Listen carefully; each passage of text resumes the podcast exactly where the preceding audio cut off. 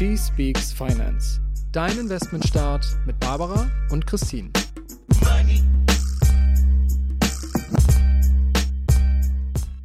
Hi Barbara, heute ist wieder Podcast-Tag und du hast uns ja schon vor zwei Wochen dein Gespräch mit Verena Pauster vom Private Banking Kongress unserer Investmentkonferenz in Hamburg mitgebracht. Da hast du ja viele spannende Frauen getroffen.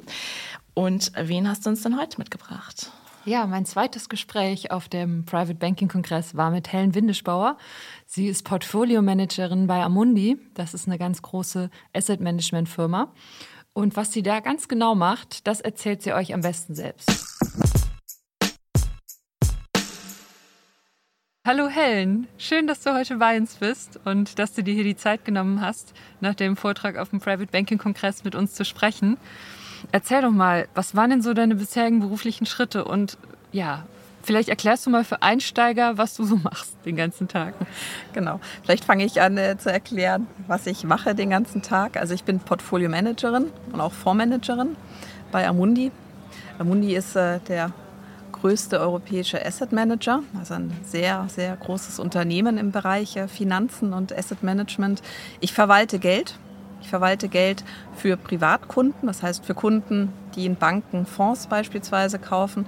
Und ich verwalte auch Gelder von institutionellen Kunden. Das heißt also von Kunden, die ähm, groß, aus großen Unternehmen kommen, also große Unternehmen sind oder für bestimmte Pensionskassen oder für bestimmte Verbände ähm, verwalte ich auch ähm, deren Geld. Und ähm, hast du BWL studiert und bist dann in die Finanzbranche gekommen oder wie kam das? Also ich habe mich schon sehr früh für das Thema Kapitalmärkte interessiert. Ich wusste schon immer, dass ich am liebsten in der Bank arbeiten möchte. Okay. Gut, das äh, Bankenlandschaft hat sich ja seitdem ähm, sehr stark verändert. Ja. Also von dem her, ich habe ähm, nach dem Abitur eine Bankausbildung in Kombination mit einem BWL-Studium gemacht. Also ich bin Bank, also ich bin Betriebswirtin, Diplombetriebswirtin mit einer Bankausbildung, habe dann aber danach beschlossen, dass ich noch weiter studieren möchte und habe noch Volkswirtschaft äh, weiter mhm. studiert. Also das heißt, ich bin Betriebswirtin, ich bin aber auch Volkswirtin. Mhm. Was fasziniert dich denn eigentlich so am Asset Management, an dieser Branche und an deinem Beruf? Es ist ein ganz, ganz spannender Beruf. Und ähm, es ist wirklich ein Beruf, denn ich habe das Gefühl, dass ich den ganzen Tag und auch wenn ich möchte, die ganze Nacht mit meinen Themen beschäftigt sein kann. Denn es verändert sich ständig etwas. Beispielsweise die Corona-Lockdowns in China. Die haben direkten Einfluss auf meine Entscheidungen in meinem Beruf. Mhm. Ist, alles ist miteinander verwoben, alles hängt miteinander zusammen. Und das macht die, die Sache sehr, sehr spannend, weil immer was passiert. Mhm. Jeden Tag passiert irgendetwas auf der Welt mit entsprechender Wirkung auf die Kapitalmärkte, ist aber natürlich auch herausfordernd. Es mhm. ist auch bei Zeiten anstrengend und bei Zeiten ist es auch frustrierend, äh, wenn die Entwicklungen so sind, wie sie vielleicht gerade aktuell auch sind. Mhm. Und äh, heißt das dann, dass du ganz viel Nachrichten auch lesen musst den ganzen Tag? Ja, also ein Großteil unserer Arbeit ist tatsächlich ähm, sehr viel Lesen, Lesen, Lesen, Lesen. Wir nennen das äh, Research lesen. ja, mhm. klar, Nachrichten, aber es ist vor allem Research. Und ähm, hier ist es wirklich wichtig, gezielt zu wissen, in welchen Märkten, in welcher Anlageklasse ähm, brauche ich welche Informationen. Mhm. Und äh, das ist wirklich ein großer Teil unserer Arbeit, ähm, wirklich Informationen zu sammeln, Informationen zu sortieren, Informationen aufzubereiten und dann aber auch die Entscheidung darauf mhm. zu treffen. Ganz wichtig. Das ist doch bestimmt richtig schwierig teilweise, oder? Teilweise ist es ungemein schwierig. Mhm. Also ich, ich, nehme wirklich ähm, als kleines Beispiel jetzt das, das letzte halbe oder dreiviertel Jahr. Ähm, und es ist wirklich schwierig, die richtige Entscheidung zu treffen. Denn zu sagen, verkaufe ich die Aktien und dann, ja, welche Aktien verkaufe ich, was kaufe ich dafür, steht mhm. dagegen, sind ähm, derzeit wirklich sehr schwierig und herausfordernd. Und du arbeitest vor allem mit Aktien oder auch noch mit anderen Assetklassen? Ich arbeite mit Aktien und auch mit Anleihen. Mhm. Also zwei Anlageklassen. Oder, ja. Ähm, wir, haben, wir, richten uns ja vor allem an Einsteigerinnen. Ähm, kannst du mal erklären, was im letzten halben Jahr so schwierig war? Also für, für Anfänger? Also es ist so, dass an den, an den Kapitalmärkten, und Kapitalmärkte ist ja erstmal relativ allgemein, aber es gilt tatsächlich für die Kapitalmärkte, waren äh, seit Jahresanfang zwei Themen ungemein bestimmend. Zum einen die hohe Inflation, die wir weltweit sehen. ähm, und die Zentralbanken entsprechend darauf reagiert haben mit Zinsschritten, also Zinserhöhungen. Das war wirklich ein Effekt, vor allem auf den Anleihemarkt, sehr negativ gewirkt hat. Mhm. Dazu kam aber noch die Angst äh, um die wirtschaftliche Entwicklung, auch hier wieder global. Mhm. Und äh, deshalb ähm, sind diese zwei Effekte, die seit Jahresanfang auf die Kapitalmärkte wirken, ähm, haben durchaus einen Einklang gefunden in der Kursentwicklung, sowohl bei den Aktien, aber auch bei den Anleihen. Hm. Ich hatte neulich auch mit einer Freundin mich unterhalten und die meinte, uh, im Moment ist doch überall so Krisenstimmung. Ist es überhaupt gerade ein guter Zeitpunkt, zu, mit, mit dem Investieren anzufangen? Was sagst du? Also hast du diese Fragen auch in deinem Freundeskreis und wie beantwortest du die so? Also die Fragen bekomme ich im Freundeskreis, aber auch natürlich von den Kunden. Also die mhm. Fragen hören wir, hören wir immer. Aber die Fragen hören wir auch, äh, wenn die Märkte sehr gut gelaufen sind oder wenn die Märkte sehr stark gefallen sind. Wir bekommen mhm. immer die Frage, ja, wann ist denn der ideale Zeitpunkt? Ich muss dann leider immer etwas ähm, enttäuschen und sage, ja gut, der, der wirklich der perfekte ideale Zeitpunkt, den gibt es nicht. Aber um es wieder positiv zu sehen, da es den, den, den, idealen Zeitpunkt gar nicht gibt, bedeutet das, dass ich auch jederzeit anfangen kann mhm. ähm, zu investieren. Und ehrlich gesagt, das sollte ich auch tun.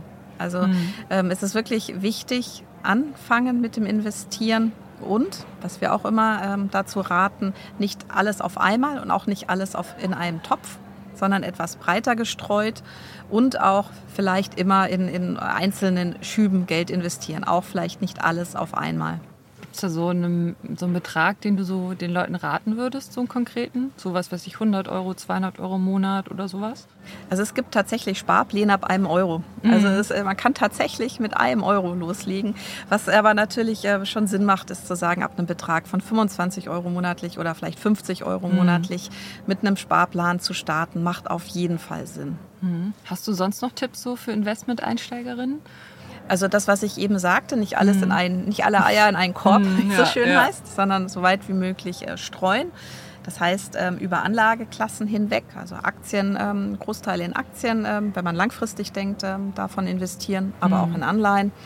Ähm, das zum einen, aber auch in unterschiedliche Länder, mhm. unterschiedliche Regionen. Ähm, dann ist natürlich interessant die aktuellen Entwicklungen rund um das Thema ESG oder auch mhm. Megatrends, bestimmte Themen oder Trends, die sich über mhm. einen sehr, sehr langen Zeitraum entwickeln. Also hier einfach breit streuen und auch, ähm, wie gesagt, rein vom ESG-Thema her gedacht, auch äh, zu versuchen, möglichst äh, in die Titel zu gehen oder in die Werte zu gehen, die auch einen ESG-Fokus haben. Mhm. Also ESG heißt ja Nachhaltigkeit und oder steht ja für Nachhaltigkeit und gibt es denn noch andere Megathemen, die du so für die nächsten 20 Jahre oder so siehst? Es ist tatsächlich ein bisschen verwoben. Ähm, also es gibt die sogenannten Megatrends, die tatsächlich 20 bis 100 Jahre lang in der Zukunft ähm, mhm. unsere Welt verändern werden. Mhm. Die kann man natürlich erstmal äh, so nicht ganz äh, greifen und in 100 Jahren bin ich auch nicht mehr auf der Welt. Das heißt, die müssen natürlich in kürzer, kürzerfristige Themen übersetzt werden, mhm. aber darauf zielt ja auch deine, deine Frage mhm. hin, hinab. Und ähm, was ich sehr interessant finde, weil es so aktuell ist, ähm, ist tatsächlich der Klimawandel. Mhm. Und da ist auch für mich eine Vermischung, nämlich dem Thema Megatrend, aber auch Nachhaltigkeit. Denn es ist klar, dass wir unsere Energiebedarf nachhaltig umbauen müssen. Und da sehe ich aber auch für uns Anleger große Chancen, diesen Wandel mit begleiten zu können. Sorgst du dich denn in der aktuellen Krise so um deine eigenen Investments? Oder denkst du, ja, die Krise hatten wir, sowas hatten wir schon mal, das geht auch wieder vorbei? Also grundsätzlich finde ich die aktuelle Marktsituation für mich als professionelle Anlegerin frustrierend für mich und auch für meine Kunden. Das ja. Aber ähm, dass ich sehr große Sorgen äh, in mir trage, habe ich nicht. Also das ist nicht der Fall. Wenn ich mhm. ähm, als private Anlegerin für mich spreche, ist es so, dass ich ähm, mir natürlich ja, Gedanken darum mache, was passiert, wie, was, was entwickelt sich, äh, wie entwickelt sich auch die Geopolitik um uns herum weiter. Allerdings ähm, zu sagen, da löse ich deshalb alle meine Anlagen auf, ähm, das passiert nicht. Mhm. Ich bleibe investiert. Okay, und wie hast du denn so deine eigene private Altersvorsorge aufgebaut? Aus welchen Assetklassen?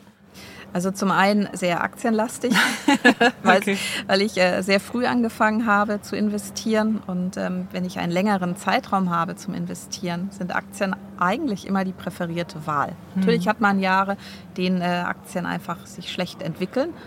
Aber dafür wird es wieder sehr viele Jahre geben, wenn Aktien sich gut entwickeln können. Das mhm. heißt, ich bin sehr aktienlastig in meiner ähm, ja, Altersvorsorge oder meiner Vermögensanlage, aber auch Immobilien. Ja? Also Immobilien mhm. und Aktien etwas angereichert mit, mit Anleihen, um hier auch äh, aktuell so ein bisschen an, an Zinseinkommen dazu zu bekommen. Ja, ja und wenn du äh, von einem längeren Zeitraum sprichst, was ist denn ein längerer Zeitraum? 10 Jahre, 15 Jahre, 20 Jahre?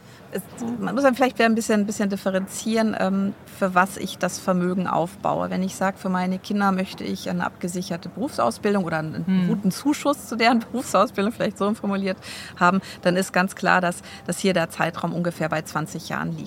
Hm. Ähm, wenn ich sage, ich spare auf das nächste Auto, dann sind es vielleicht fünf Jahre. Ähm, und entsprechend dessen ähm, strukturiere ich aber auch meine, meine Geldanlage. Ne? Also mhm. deshalb unterscheide ich so ein bisschen, für was möchte ich Geld anlegen, welchen Zeitraum steht dahinter und dann wähle ich auch entsprechend die, die Anlage, die Investition einfach dazu aus. Mhm. Aber vielleicht ein bisschen längerfristig äh, zu beantworten, für mich ähm, ist ein langfristiger Vermögensaufbau so um die 30 Jahre. Mhm. Von meiner jetzigen Alterssituation gesprochen. Ja. Okay, das heißt. Ich bin auch keine 20 mehr.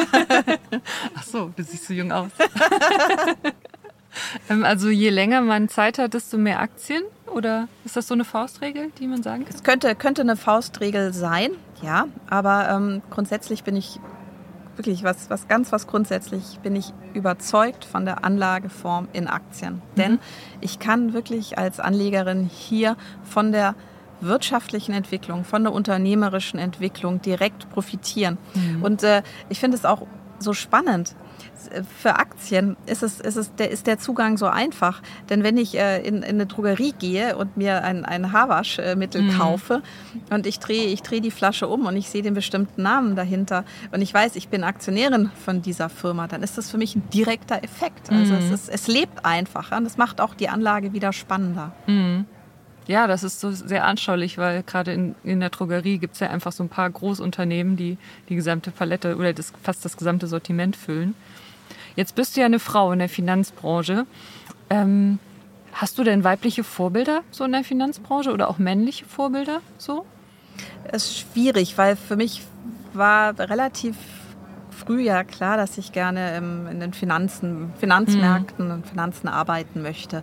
Da brauchte ich nicht unbedingt ähm, ein Vorbild oder, oder hatte ich nicht unbedingt ein Vorbild, das mich animiert hat, diesen Weg einzu, mhm. einzuschlagen. Aber ich bin sehr, sehr beeindruckt äh, von der Frau Lagarde, der mhm. aktuellen EZB-Präsidentin. Das ist eine ganz tolle, taffe mhm. Frau, die sich auch ungemein für die Position von Frauen einsetzt und ihre wirklich ähm, sehr gute Struktur oder auch äh, Position einsetzt äh, für das Thema ähm, Entwicklung der Frauen. Also ähm, mhm. da habe ich höchsten Respekt vor ihr. Denkst du denn, dass Frauen anders investieren als Männer oder trauen sie sich meistens einfach nicht? Ich glaube, Frauen investieren anders als Männer. Also ich glaube, ähm, Frauen gehen etwas, äh, mit einem etwas breiteren Ansatz an die Investitionen. Ich glaube, Frauen machen sich auch einfach mehr Gedanken, vielleicht auch struktureller Gedanken. Hm. Für was möchte ich wann das Geld oder das mhm. ersparte Geld, das investierte Geld dann einsetzen. Ähm, bei Männern habe ich den Eindruck, dass es oft ähm, so einzelne Unternehmen sind, die dann auf einmal so besonders interessant werden, ja, weil es gerade irgendwie in den Medien ist oder mhm. weil die die Produkte kaufen. Und da habe ich den Eindruck, dass die Männer oft ähm, mehr auf Einzeltitel, auf einzelne Themen setzen, ähm, als Frauen, die sich etwas breiter aufstellen. Mhm. Aber das ist ja eigentlich gut, oder? Also auch für die Risikoaufteilung, wenn man sich breiter aufstellt. Ja. Ja, ja. dann machen Frauen ja alles richtig. ja. Ja, das ist doch ein ganz tolles Schlusswort, würde ich sagen. Vielleicht äh, darf ich noch zum Thema Schlusswort sagen, ja, Frauen machen richtig, aber Frauen sollten tatsächlich noch stärker sich um das Thema und um ihr Thema Finanzen kümmern und auch Vermögensaufbau. Es ist ganz, ganz wichtig. Nicht nur die Familie im Blick haben, nicht nur den Mann, nein, sondern vor allem sich im Blick haben. Das ist noch ein noch viel schöneres Schlusswort, finde ich. vielen, vielen Dank, Helen, dass du dir die Zeit genommen hast, hier Gerne. beim Private Banking Kongress mit mir zu sprechen. Vielen Dank. Na, Christine, wie fandst du das Gespräch? Ja, war auf jeden Fall spannend, ne, was sie alles so zu erzählen hat und auch wie sie die Situation an den Märkten einschätzt. Sie macht sich ja so gar keine Sorgen um ihr Erspartes an den Börsen. Wie geht's dir denn da? Machst du dir schon Sorgen in der aktuellen Situation? Hm, also Sorgen nicht direkt. Es macht natürlich überhaupt keinen Spaß, in mein Depot reinzugucken oder in meine Wallet. Das ist irgendwie alles so rot und oh, es wird immer weniger und das nervt mich schon ziemlich, weil ich irgendwie denke so, oh, ich habe doch auch einen Sparplan, da kommt doch immer mehr rein, warum wird das nicht mehr? Aber ähm, ja, ich investiere langfristig, deshalb, ich habe jetzt keine schlaflosen Nächte, aber richtig schön finde ich es nicht. Denn was bei dir? Ja, das ist bei mir auch so. Ich glaube, so schlecht wie momentan sah es noch nie aus. Aber ich denke auch, dass es, es sind ja immer so Phasen dann, das Schlimmste, was man machen kann, ist Panik zu bekommen und jetzt zu denken, oh nein, das wird alles nie wieder gut werden und deswegen mhm. verkaufe ich jetzt alles, weil erst dann verliert man ja wirklich viel Geld, wenn man es jetzt, wo es schlecht steht, quasi auch noch verkauft. Mhm. Und deswegen denke ich auch, man sollte ein bisschen Ruhe bewahren. Es gab ja schon so einige Krisen, die auch schwer waren und danach hat sich die Börse immer wieder erholt und wenn man das im Zeitverlauf betrachtet, ging es dann doch eigentlich immer nach oben. Von daher denke ich schon, man sollte da jetzt ein bisschen gucken, wie man sein Depot aufgestellt hat und in was man investiert und vielleicht ein bisschen gucken, wenn man jetzt sich konkret auf ganz spezielle Themen verlassen hat und das sehr einseitig aufgestellt hat, was ja eh nie eine gute Sache ist, dann sollte man sich vielleicht generell mal ein bisschen überlegen, ob man das vielleicht ein bisschen stabiler aufstellen kann mhm. und sich ein bisschen über die einzelnen Anlageklassen verteilt. Aber ich glaube, für Panik ist das auf jeden Fall kein Grund. Mhm. Ja, ich finde, wir haben auch noch so viel Zeit bis zur Rente. Also das sind ja, das sind ja noch Jahrzehnte, da kann noch so viel passieren, da wird auch noch so viel passieren. Also das denke ich mir dann immer, wenn ich das, diese roten Zahlen sehe, da freue ich mich zwar nicht, aber dann denke ich, ja, ich habe auch noch einige Jahre Zeit oder Jahrzehnte sogar und dann passt das schon irgendwie. Ja, aber auf jeden Fall spannend, erstmal diese Einblicke zu bekommen. Ich bin ich auch schon ganz gespannt, wen du uns in zwei Wochen zum nächsten Spezial mitgebracht hast und äh, wie dann die Einschätzung so ist, ähm, quasi aus dem Inneren der Finanzbranche. Aber nächste Woche geht es dann erstmal weiter mit einer regulären Folge. Da freue ich mich auch schon drauf. Und ich würde sagen, bis dahin könnt ihr natürlich auch nochmal einen Blick auf unsere älteren Folgen werfen oder auf unsere Outtakes, wenn ihr nochmal wissen wollt, was wir manchmal für Quatsch zwischendurch erzählen. Und ja, sonst freuen wir uns auch immer, wenn ihr uns Kommentare da lasst, uns vielleicht auch schreibt, was ihr, ja, was euch nochmal interessieren würde oder uns äh, bewertet. Genau, und dann hören wir uns nächste Woche wieder. Bis nächste Woche. Tschüss.